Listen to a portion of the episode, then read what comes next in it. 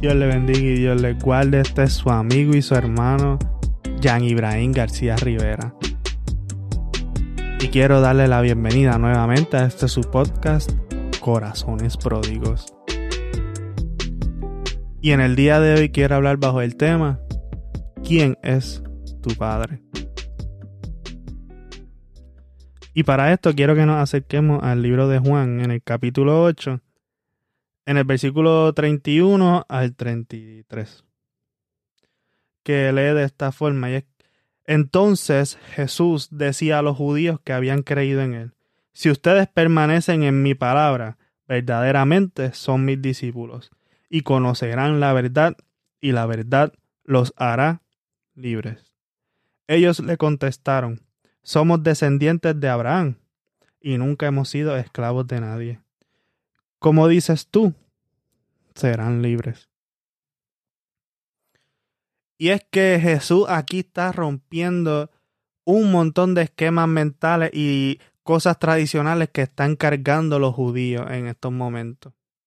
Y es que, y no solamente tradiciones, sino que aquí se están al parecer olvidando de la realidad que el pueblo de Israel ha vivido en un pasado al declarar que nunca han sido esclavos, se están olvidando completamente de la historia que está en el libro del Éxodo, en el cual se narra cómo eh, Dios llama a un libertador, llama a Moisés para que pueda sacar al pueblo del cautiverio que, que estaban sufriendo los israelitas en el pueblo de Egipto. Y se narra cómo pasaron el desierto, cómo cruzaron el Mar Rojo y cómo luego llegaron a la tierra prometida, guiados por Josué. Al parecer, para estos judíos, esta historia nunca ocurrió. Es decir, nunca han sido esclavos de nadie.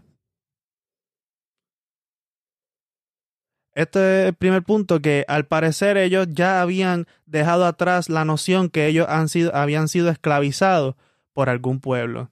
Y esto no es la primera vez que ellos han sido esclavizados o dominados por alguna u otra nación que no fuera que no fueran ellos mismos. También están las la instancias en que Babilonia ha dominado. También Asiria dominó lo que es el pueblo de Israel. Perdónenme si tengo algún error, pero sabemos en el cual, sabemos en el que la historia de Israel ha sido marcada por diferentes dominio y por, por diferentes épocas en las cuales otros pueblos han dominado políticamente y han invadido el territorio y han dispersado y han creado lo que es la diáspora y han dispersado lo que es el pueblo de Israel. Eso es historia.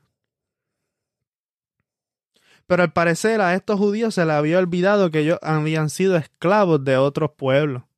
Ellos siempre han sido libres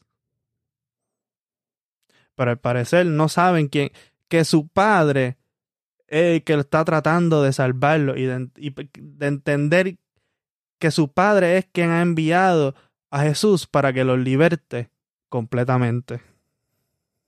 Y no solamente una libertad política o una libertad financiera, una libertad emocional, sino una libertad plena.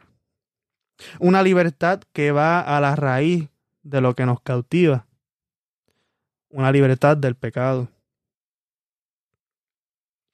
Como dice Jesús en el versículo siguiente, que le respondió, en verdad les digo que todo el que comete pecado es esclavo del pecado. Y el esclavo no queda en la casa para siempre, el hijo sí permanece para siempre. Así que si el Hijo, hablando del mismo, los hace libres, ustedes serán realmente libres.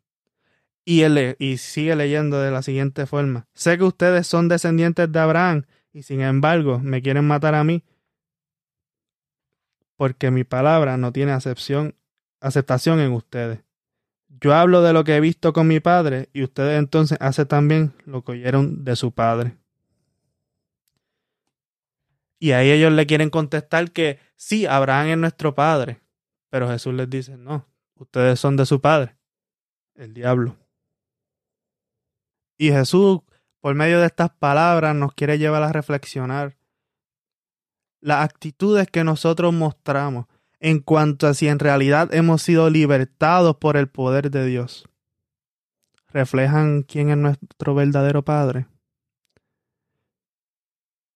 Permitimos que el Hijo nos liberte verdaderamente. ¿Quién es nuestro Padre? Esta es la pregunta que sale de esta lectura. Es decir, que cuando el Señor enfrenta la realidad que hemos sido esclavizados por el pecado, ¿a quién nos aferramos? Cuando escuchamos que Dios mismo trajo a su Hijo aquí a la tierra para poder libertarnos, huimos de esas palabras, las negamos o aceptamos que el Padre ha enviado oportuno socorro para nuestras vidas. Porque si las aceptamos, es que Dios es nuestro Padre. Pero si queremos matar las palabras que Jesús nos está dando, que son palabras de poder y de libertad, quizás nuestro Padre es el diablo.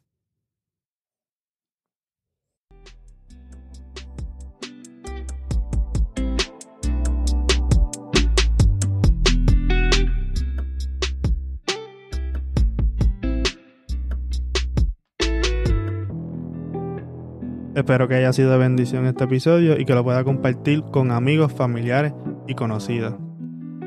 Espero que nos pueda seguir en las diferentes redes sociales que puede encontrar el enlace en los notes del episodio.